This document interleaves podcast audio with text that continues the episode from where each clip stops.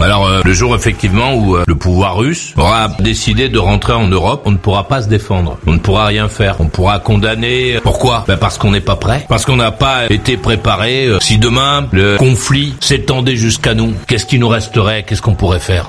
On n'est pas prêt, non. On est juste euh, prêt à consommer. C'est ça qu'on nous a appris. euh, on a été élevé dans le pouvoir d'achat. Euh, Est-ce qu'on pourrait arrêter des gens armés jusqu'aux dents qui viendraient tirer sur nos façades, sur nos maisons, comme euh, en Israël, en Ukraine ou au Mali Parce que pendant que nous nous gargarisons de condamnation et que nous euh, consommons parce que nous avons du pouvoir d'achat, il y a des gens euh, comme nous qui se font tirer dessus. Alors c'est vrai, nous on se dit euh, c'est là-bas, c'est chez eux, on ne risque rien. Et si on n'arrive pas à acheter, on tombe en dépression, on demande au gouvernement, on bloque les trains, on arrête tout parce qu'on veut pouvoir acheter les objets qui sont fabriqués en Chine pour les entreposer chez nous. Alors quoi? Qu'est-ce qui nous reste? Nous euh, mettre à plat ventre en espérant que le mitraillage passera au-dessus de nous, espérant peut-être euh, qu'un pays euh, voudra bien nous accueillir